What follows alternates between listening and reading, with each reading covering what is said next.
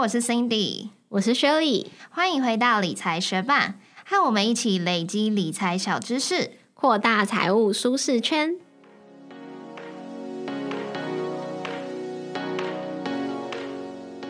在节目开始之前，我们想先感谢支持理财学办的听众，在这边想念一则在 Apple Podcast 上面的听众留言，他的名字是 Lin 七六五八七八八，他说很实用，并且给了我们五颗星。另说探讨的主题都很实用，谢谢令的五星赞美。我们今天要讲的主题是信托，希望也会让你觉得很实用哦。也谢谢正在收听的你，节目准备开始喽。我小时候看小说、偶像剧，有时候就会有那种主角，他从小就过着很平凡的人生，可是他可能上大学之后，就突然被通知说，哦，从来没有见过面的爸爸是超级有钱人，帮他设立了一个信托，所以他就突然身价大暴涨。先告诉你，信托不是有钱人的专利，而是一般家庭值得好好认识的资产传承、财富规划工具。今天会介绍信托是什么，它的好处、门槛、费用以及常见的信托类型。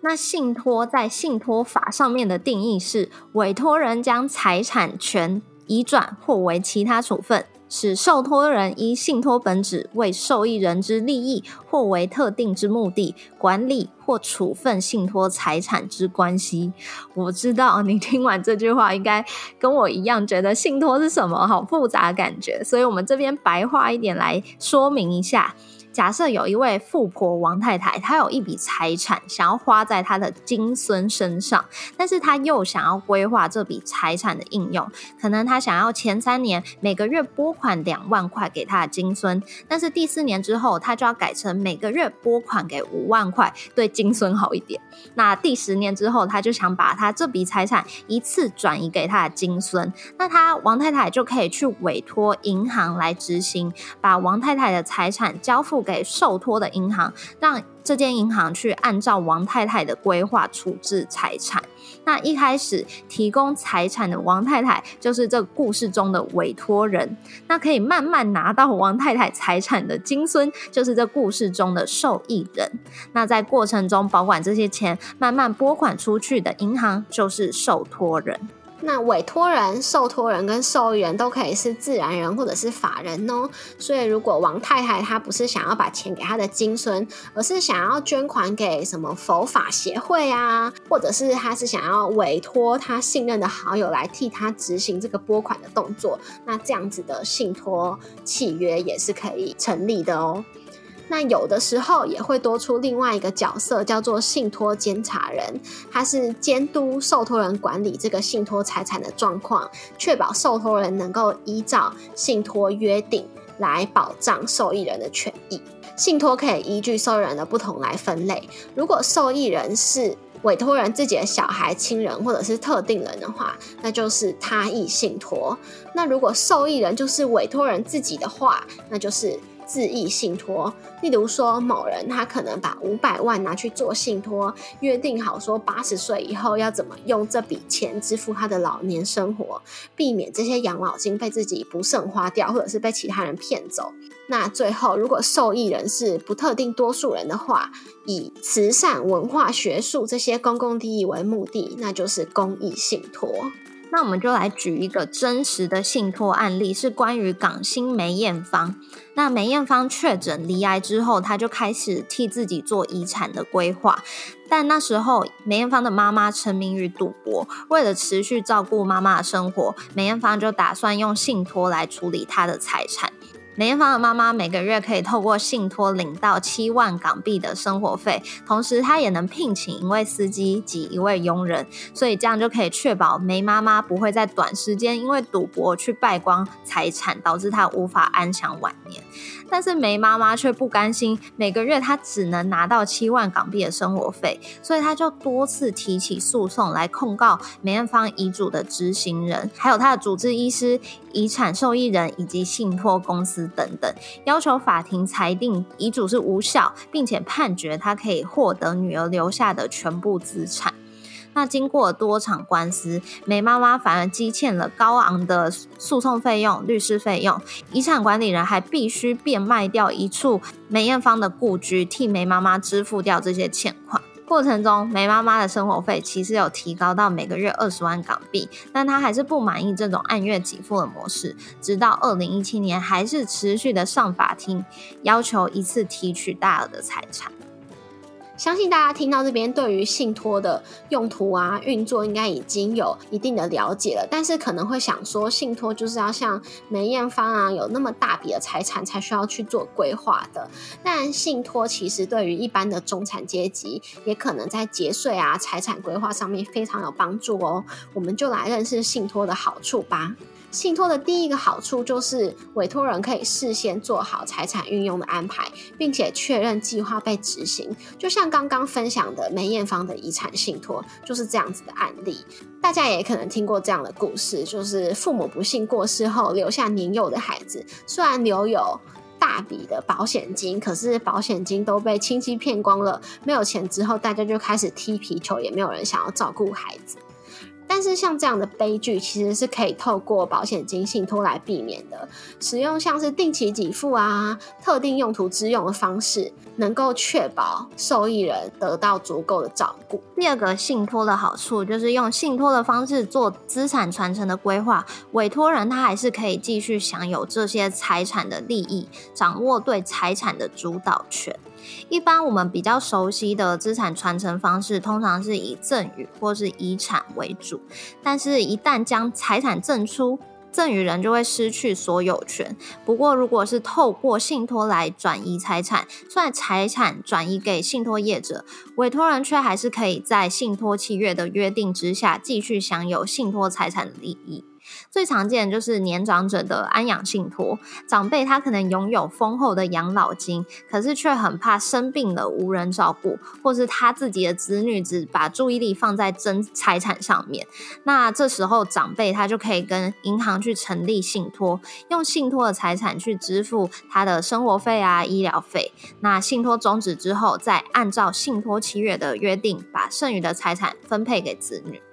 也有可能是像一些大家族，这些长辈他们可能拥有大量家族企业的股票，希望把这些资产慢慢转移给子女，那他们就会去办理有价证券信托，把证券转移给受托人，像是银行或是信托机构等等。让受托人将股利、孳息分配给子女配偶，可是这位长辈他还是依然保有他的股东投票权，所以在资产传承的同时，他还是维持对公司的控制能力。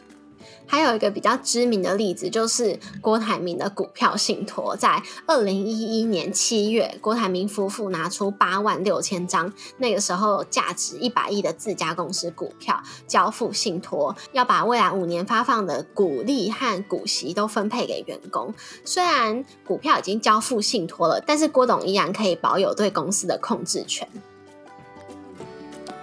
广告一下，理财学办也有 Instagram 喽，快去 Instagram 搜寻理财学办，follow 我们，获得更多理财小知识吧。下一个信托的好处就是妥善规划信托，也可以达到节税的目的。利用信托将财产赠与给他人，还是需要课征赠与税的。但是信托的税制它具有调节课税时间点以及折现计算价值的效果。如果是用信托将股票股利赠与给他人，签约的时候对于未来的配息状况是不能够确定的嘛？所以财政部规定说，应该要按照赠与的时候，邮局一年期定除固定利率复利折算现值来计算这些孳息的价值，并予以课税。基本上，只要公司每年配股配息超过赠与的时候，邮局一年期定除固定利率，就可以达到节省赠与税的目的。因为委托人已经申报缴纳赠与税之后，不论公司发配多少的股票啊、现金股利到受益人的账户，这部分都不需要再缴赠与税。但是有关所得的部分，还是需要并入受益人的所得去苛征所得税哦。所以邮局一年期定除固定利率越低，受益人所得税率越低的话，节税的效益就会越高。那一样举刚刚这位富婆王太太的例子，假设王太太是一位股票大户，那她今天就是想透过信托来把她的股票股利赠与给她的孙子。那信托在签约的当下，未来王太太的股票会怎么样配息配股是不能够确定的嘛？所以就要按照刚刚说的邮局一年期定储的固定利率来计算价值，然后去课征赠与税。所以，如果王太太的股票，她每年都是差不多固定配息配股五趴，是远远大于邮局一年期地储固定利率的话，那她利用信托的方式赠予给她的赠与，利用信托的方式赠与财产给她的孙子，就达到了节税的效果。那假设现在邮局一年期的定出固定利率是一趴，那王太太就把她一亿元的股票做了信托，信托的期间是三年。那王太太这些股票其实每年都有差不多五趴稳定的配股配息。透过神奇的公式计算之后，王太太需要缴纳的赠与税是七点四万元。可是假设王太太她没有去规划这个鼓励赠与信托，而是每年领了股利之后再赠与给她的孙子，那这三年她需要缴纳的赠与税会是八十四万元。所以王太太透过办理这个鼓励赠与信托，总共可以让她节省了。七十六点六万元的赠与税，省下的赠与税是超过九成的哦。如果学伴对于这个神秘的计算过程非常感兴趣的话，可以再点开我们的部落格文字稿去了解哦。信托还有一个非常重要的好处，就是信托财产是有独立性的。虽然在委托期间，委托人的资产会转移给受托人，但是这些信托的财产是独立于受托人自有财产之外，也不会成为受托人债主。求偿的标的，举例来说，如果王太太与银行成立信托契约，要将一千万的现金慢慢的赠予给他的孙子，那即使在这段期间，银行可能突然欠了很多钱，甚至是破产，这笔信托的财产也不能够。成为银行债主求偿的标的，也不能够纳入破产清算的范围。但反过来说，如果王太太是选择委托他可能爱赌博的儿子说：“哎，这一千万你拿去，你一定要好好照顾我的精神。”但是可能这个爱赌博的儿子今天出门就把钱给输光，然后明天债主就上门把钱全部拿走了。所以信托财产的独立性也是信托非常重要的好处。总之呢，信托它是透过契约的方式成立，内容是很有弹性的，也能够产生很多不同的好处。具体的内容都还是要跟专业的人士洽谈后才能够确定的。那国内常见的信托有下列四种，第一种就是遗嘱信托，就像刚刚梅艳芳的例子，避免继承人争产，可以指定财产继承规划。那遗嘱必须符合民法预立遗嘱的方式。第二种常见的信托是安养信托，前面其实也有提到，就是规划你的老年生活，指定自己或想照顾的家人为受益人，避免你的财产被他人挪用或是诈骗。那第三种常见的信托是子女保障信托，利用每年两百二十万赠与税免税额度，转移资产给子女节税，并且保障子女的生活。那最后一种常见的信托方式是保险金信托。依照被保险人的意志，事先规划保险金的用途。讲了这么多信托的用途好处，你是不是还有个疑问？就是到底要有多少财产才能成立信托？成立信托要花多少钱？是不是只有有钱人才能够负担？那首先讲到信托的资金门槛，其实信托并不是有钱人的专利，有些信托方案甚至是没有最低门槛的。但是常见的信托资金门槛是三十万台币，但当然依照信托财产。的类型、信托管理的内容，还有主要服务客群的不同门槛，也会有高到上千万的。信托的收费以签约费和管理费为主，签约费一般来说会依据契约的复杂程度而定，大多是在签约的时候一次收取，大约会是数千块到一万元不等。另外，如果后续需要修改契约，也会收取修约的费用。那管理费的部分大多是按年收取，或者是按月计价，基本上每年会收取信托财产价值的零点二到零点六趴。不过，如果信托的个案是弱势族群，或者是有社会公益的案件的话，就可能会视情况有所减免。那我们就找了网络上三个随机的信托方案来跟大家一起看看他们相关的费用。第一个是台湾银行的乐活人生安养信托，想要乘坐这个信托其实是没有门槛的。那它相关的费用就是会有签约的手续费一千元，信托的管理费是按照你信托的财产净值每年零点二趴的年率去计算的，每个月最低是两百元。如果想要修改信托的契约的话，就会有个修约费，每次是一千块。那第二个是玉山银行的保险金安养信托，跟前面上一个方案是一样的，它没有一个门槛的限制，签约的费用是新台币三千元，管理费的话也是按照你的信托财产价值去计算，每年是零点三趴，每个月最低五百元。那第三个我们找到的信托方案是和库银行它的高龄者及身心障碍者财产信托，但这个方案就有一个门槛限制了，你需要有三十万元才可以去乘坐这个信托。那它一样有签约的手续费是三千元，信托的管理费是按照。信托财产净值每年零点三趴到零点五趴不等，每个月最低是五百块。一样，如果你想要修改信托的契约，会有手续费，每次一千元。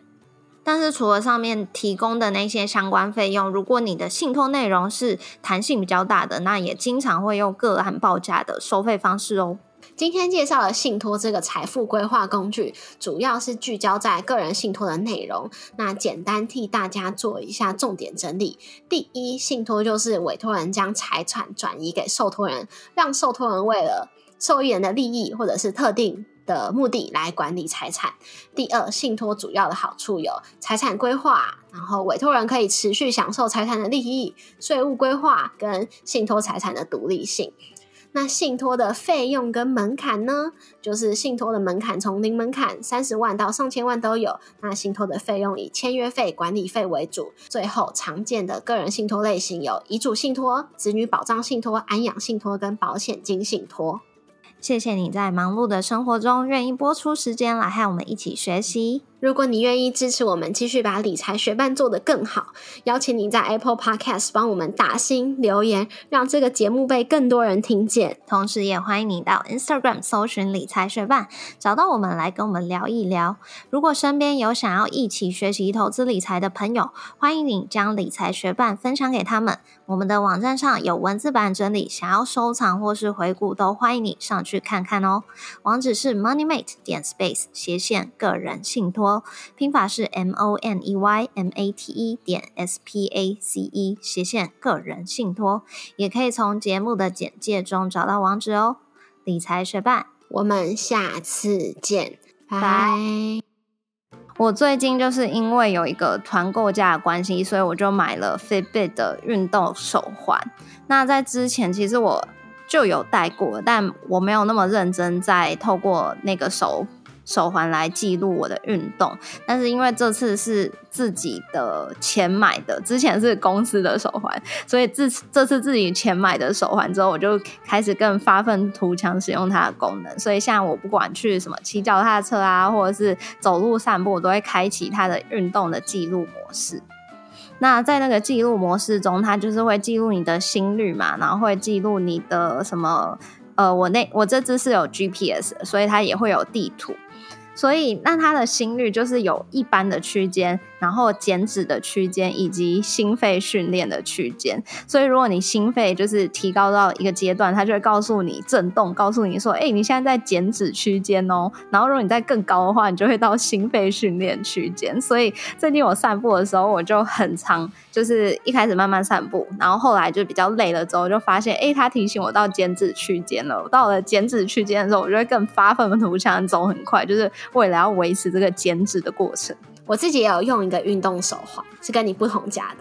我就不说出它的厂牌，因为我自己其实使用经验上面一点点小小的不愉快地方，但是在记录运动的方面，我还是觉得蛮有被他鼓励到的。然后我那个记录运动的时候是要自己选择活动是什么模式，就有那种基地训练啊、有氧运动啊，还有什么瑜伽啊。慢跑、游泳那些都可以选。那我最近在家里做的都算是有氧运动嘛，所以我就会去就是按，然后他就会告诉我说：“哎，我在这段期间平均心率多少，然后最高心率多少，然后他会说我可能消耗多少卡路里这样子。”然后我觉得就是看到这些记录有被记录下来，就虽然我可能外表啊可能还没有马上会有很大的变化，可是至少这个数字就是很扎扎实实的呈现在那里，就会有激励我继续做下去的效果。然后有的时候我可能已经准备好要去运动。但是手表刚好没电的时候，我就会觉得说，嗯，我先去充电个五分钟、十分钟，等下再去运动，就是不能有运动然后没记录到。嗯，我而且我这只手表，哎，我不是手表，我是手环。我这只手环它是可以在，比如说你散步的时候，它可以每一公里设定一个区间，然后它就可以每一公里告诉你说你。